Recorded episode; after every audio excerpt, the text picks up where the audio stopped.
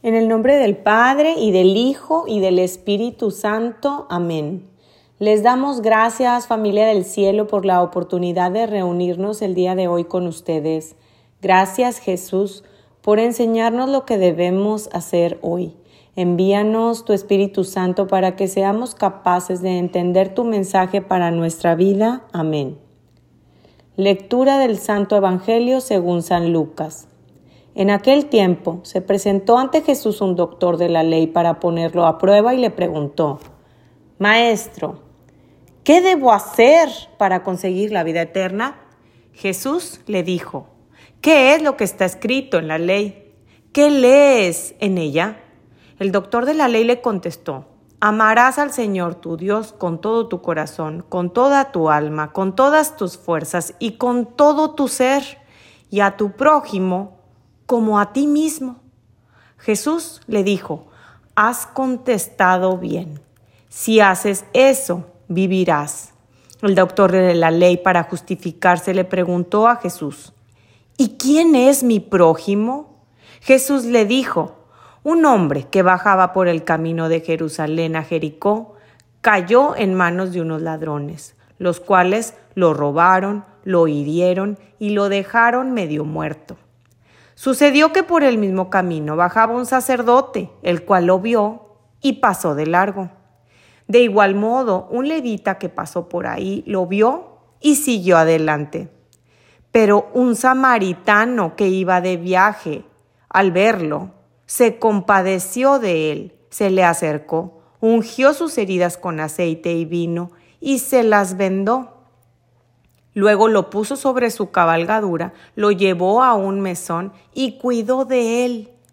Al día siguiente sacó dos denarios, se los dio al dueño del mesón y le dijo, Cuida de él y lo que gastes de más, te lo pagaré a mi regreso. ¿Cuál de estos tres te parece que se portó como prójimo del hombre que fue asaltado por los ladrones?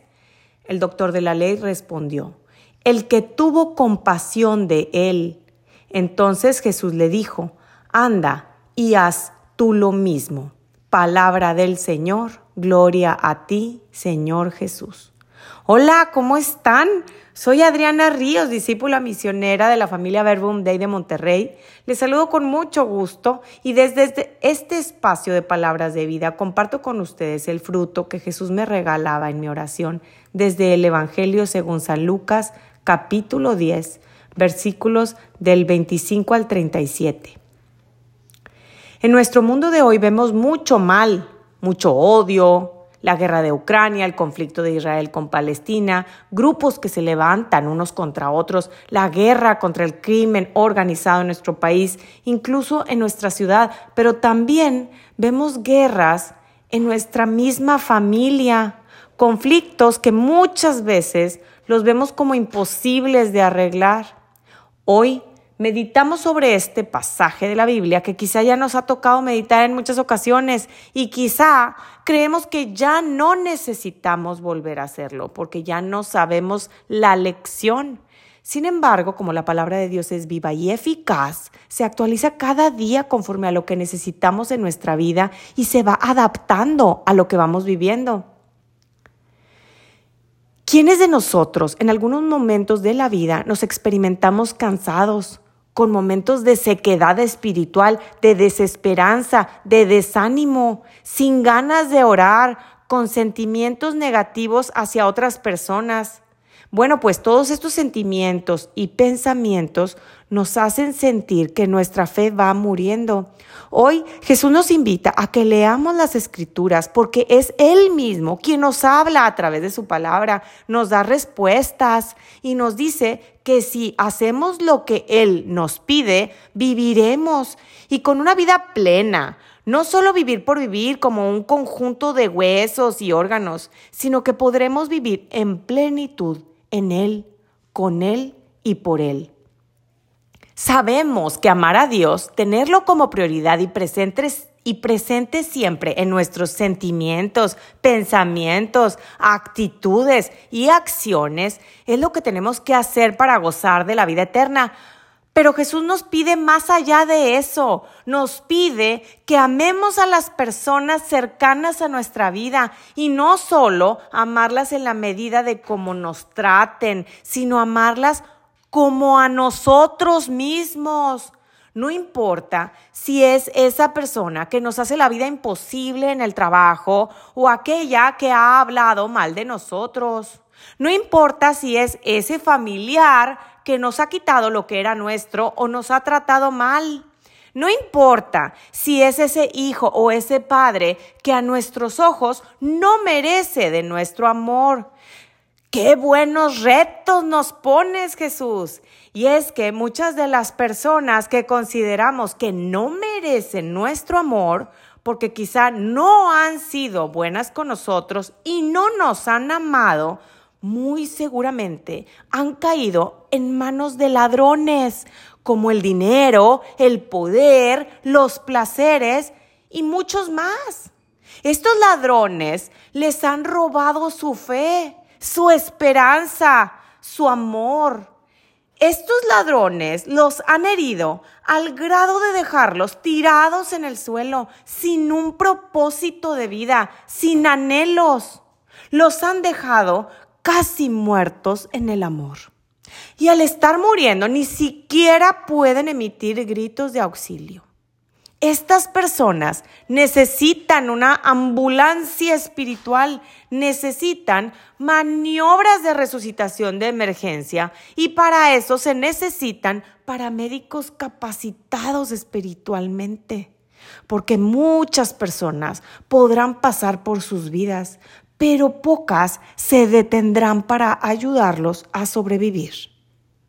Hoy Jesús nos da este entrenamiento para ser paramédicos espirituales en solo cuatro pasos. Primero, tenemos que hacernos conscientes de que esas personas están ahí, en nuestro camino, en nuestra vida, y que están tiradas y medio muertas, a punto de desfallecer. Luego, nos pide que curemos sus heridas, compartiendo lo poco o mucho que vamos entendiendo de su palabra y haciendo oración por ellos, mostrando con nuestra vida que Dios nos ha perdonado y que nosotros también podemos perdonar a otros y amarlos a pesar de lo que nos hagan o lo que nos hayan hecho. Nos pide también que les vendemos las heridas para que se puedan sanar.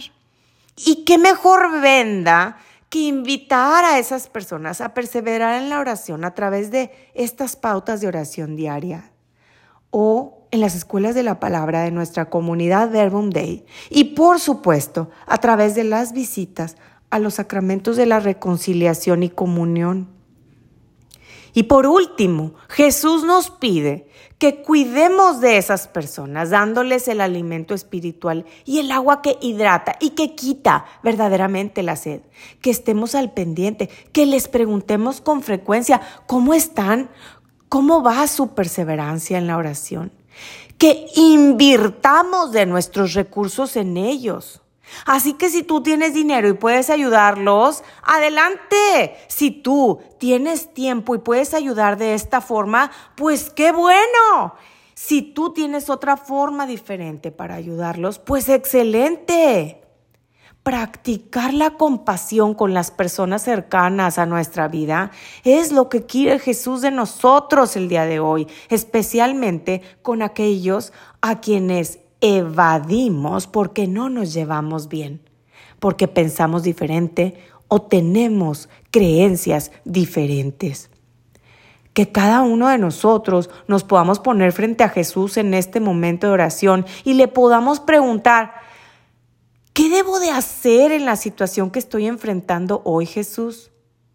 ¿Y quiénes son las personas en mi vida con las que tengo que ser el buen samaritano? María, Madre nuestra, ruega por nosotros para que podamos ser buenos samaritanos con aquellos que lo necesiten. Que así sea.